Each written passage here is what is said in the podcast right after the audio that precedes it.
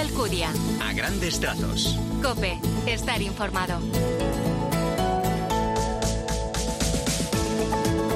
¿Qué tal? Muy buenos días. Feliz domingo de resurrección, feliz Pascua. Este es el día que hizo el Señor, la solemnidad de las solemnidades. Cristo ha vencido a la muerte y ha salido vivo y victorioso del sepulcro. Vamos en este arranque con un primer apunte hasta palabra del Señor con Jesús Luis Acristán. Buenos días. Buenos días. La tristeza de los apóstoles se torna en esperanza cuando van al sepulcro y lo encuentran vacío. La esperanza de los discípulos, nuestra esperanza en Cristo resucitado, todo adquiere un sentido nuevo. Nuestra alegría pascual tiene que ser profunda y contagiosa. Así comenzamos en este 9 de abril, en este domingo de resurrección en Cope, a grandes trazos.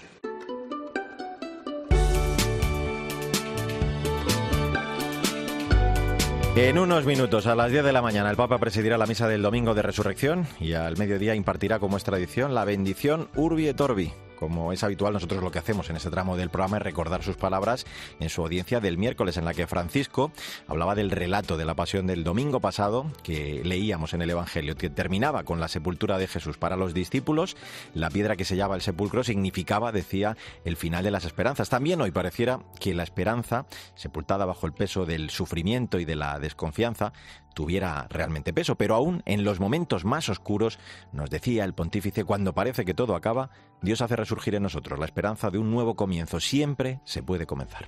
Esta muerte y resurrección de la esperanza podemos verla al contemplar la cruz. Jesús crucificado está herido, despojado de todo. Sin embargo, amando y perdonando a quienes lo lastiman, convierte el mal en bien y el dolor en amor transforma sus heridas en fuente de esperanza para todos. También nosotros podemos transformar nuestras heridas uniéndolas a las de Jesús, olvidándonos de nosotros mismos y encomendando nuestra vida en las manos misericordiosas de Dios Padre.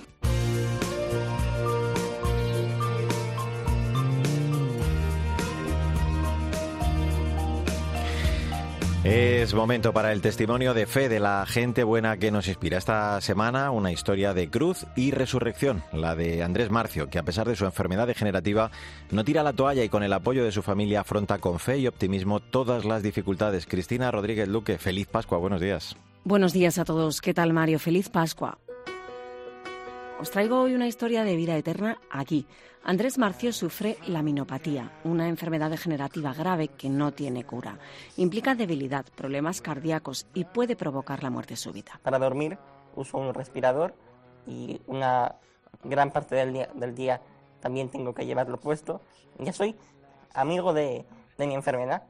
Y, bueno, y luego la, principal afección es el, el corazón y corremos el riesgo de sufrir arritmias malignas que pueden provocar la muerte súbita.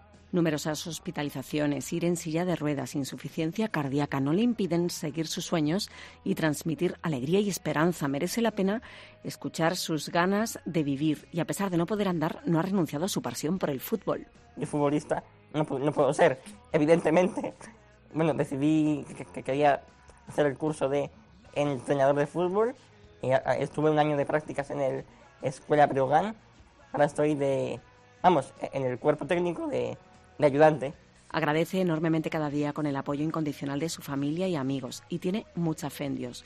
Aún estando en el hospital, seguía siendo feliz cuando ves realmente pasar la muerte tan de cerca. Al final el miedo lo pierdes. O sea, me da más miedo no vivir que morirme un ejemplo de que se puede caminar por encima de las aguas y las dificultades. Si tenéis ocasión, merece la pena escuchar la entrevista entera en el canal de Ceutox. Buen domingo y feliz Pascua. Mario Alcudia. A grandes trazos. Cope, estar informado.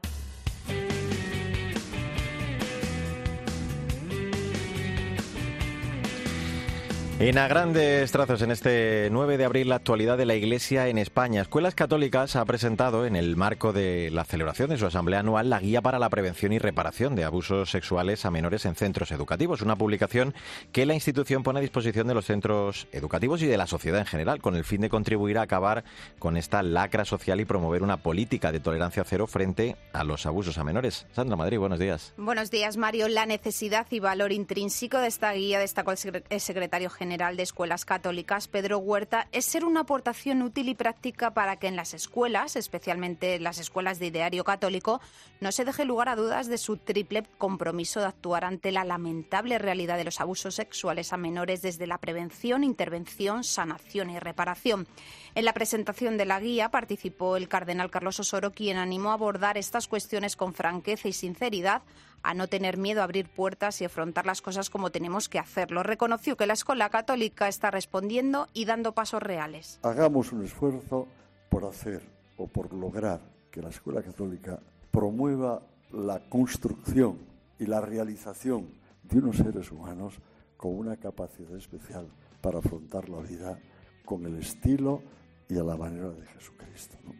Un estilo que es dar la vida, no guardar nada para uno mismo, sino poner lo mejor de uno mismo como imagen de Dios al servicio de los demás. Fernando García, inspector provincial de la Inspectoría Salesiana Santiago el Mayor y uno de los expertos que ha participado en la elaboración de la guía, afirmó que este recurso va a servir para actuar y generar espacios de escucha y confianza. Por eso es importante acompañar, acoger el el dolor y el reproche, además de ser rigurosos en la aplicación de los protocolos.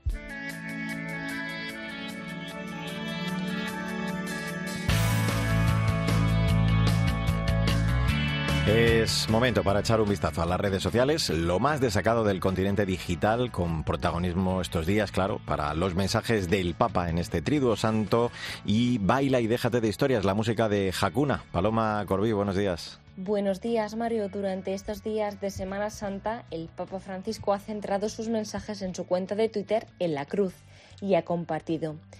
Dios quiso entrar en nuestra historia por la vía más difícil, la cruz porque no debe haber ninguna persona tan desesperada que no la pueda encontrar, incluso en la angustia, en el abandono. Precisamente allí donde se piensa que Dios no puede estar, el Señor ha llegado. Y también ha publicado este tuit. De la cruz brota el perdón, renace la fraternidad, la cruz nos hace hermanos. No piedras en el camino te hagan tropezar. No te ates a nada, no hay tiempo para dejar la oportunidad pasar. Que no hay excusa alguna para no servir a los demás. Siempre sonriente sin dejar a la queja entrar. El próximo sábado se celebrará en la Plaza de Cibeles en Madrid la fiesta de la Resurrección un concierto organizado por la Asociación Católica de Propagandistas, un evento que tiene el objetivo de compartir la alegría por la resurrección de Cristo. Feliz domingo de resurrección y hasta la semana que viene.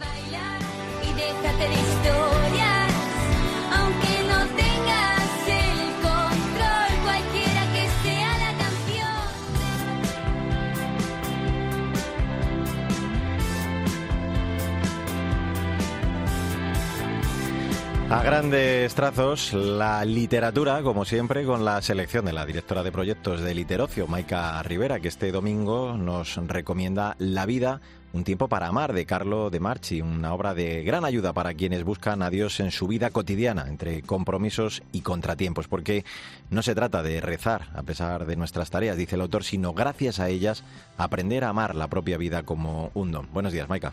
Buenos días Mario y muy feliz domingo de resurrección. Sin duda alguna, esta es la jornada para recomendar este librito sumamente práctico que nos va a permitir vencer de una vez por todas las barreras que en el día a día nos separan, como urbanitas estresados que somos, del sencillo acto de rezar.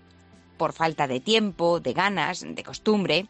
El caso es que aquí acude al rescate Carlo de Marchi, con la vida un tiempo para amar Meditaciones para gente con prisa. Este sacerdote italiano sabe detectar con mucha astucia esas trampas de la prisa, gran problema de nuestro tiempo, para darnos ese empujoncito necesario que nos ayudará a instaurar y blindar la oración en nuestra rutina cotidiana. Nos anima a hacerlo partiendo del Evangelio. Y para el día de hoy tenemos que recomendar que justamente a la mitad del libro tenemos dos meditaciones sobre la Pascua.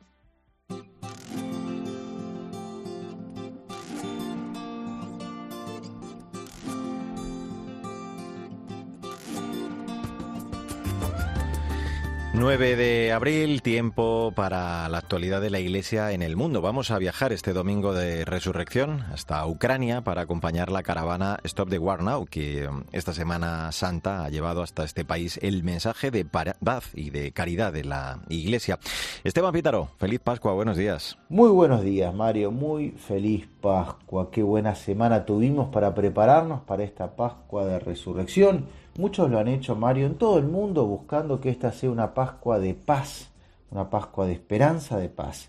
Estos días, por ejemplo, te cuento que con epicentro en el Domingo de Ramos tuvo lugar la quinta caravana por la paz Stop the War Now, de la que participaron 150 personas, llevando a Ucrania un mensaje de paz, coordinados por la comunidad Papa Juan XXIII de Italia una iniciativa de la que participaron con el apoyo más de 180 iniciativas de distintos países, muchas de ellas católicas. Este contingente entregó alivio en forma de artículos de primera necesidad, pero también palmas de paz a los habitantes de Odessa, de Kherson, entre otras ciudades. Por supuesto que rezaron, por supuesto también que llevaron ramas de olivio sobre las tumbas de las víctimas para llevar una palabra de consuelo para con las familias. No nos resignamos a la guerra, decían, haciéndose eco de un clamor de toda la iglesia, de un clamor que seguramente el Papa en un rato nomás va a renovar en su mensaje Urbi et Orbi. No nos resignamos a la guerra. La caravana por la paz, Stop the War Now, volvió a Ucrania. Volvamos nosotros a renovar en esta Pascua nuestro compromiso, con oración, pero también con obras, para que el Señor de la paz resucite en los corazones de los responsables de esta locura el anhelo de la paz. Que sean días de Pascua, de paso a la paz.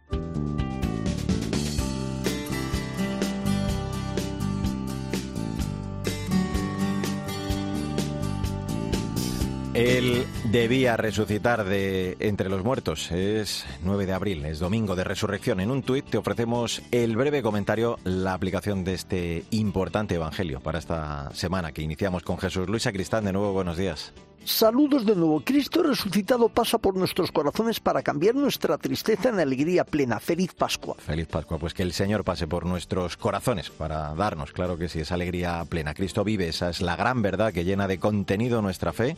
Jesús, que murió en la cruz, ha resucitado. Cristo ha triunfado de la muerte, del poder de las tinieblas, del dolor y de la angustia. La resurrección es la verdad más importante y decisiva de nuestra vida.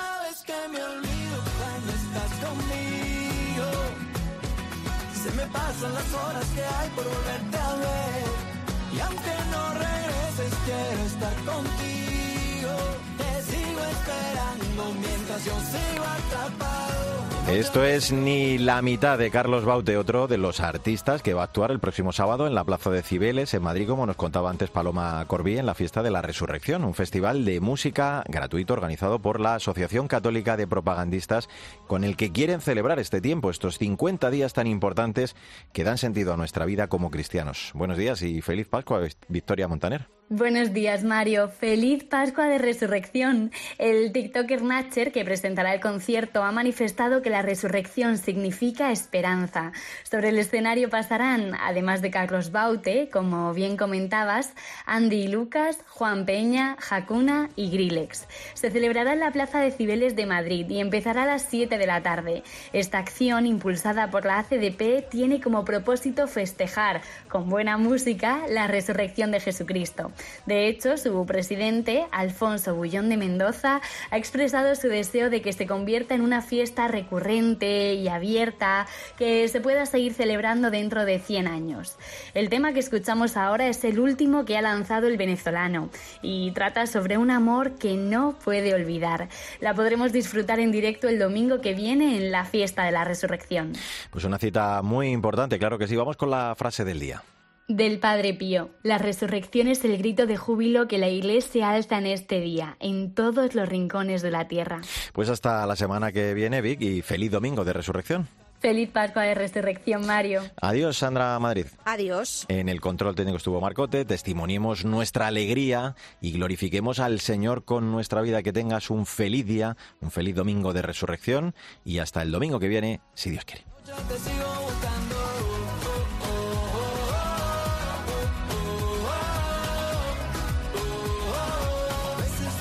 te sigo buscando. Oh, oh, oh,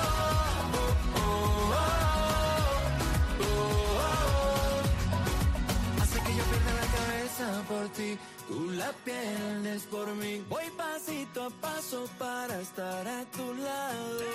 Y es que sé que yo pierdo la cabeza.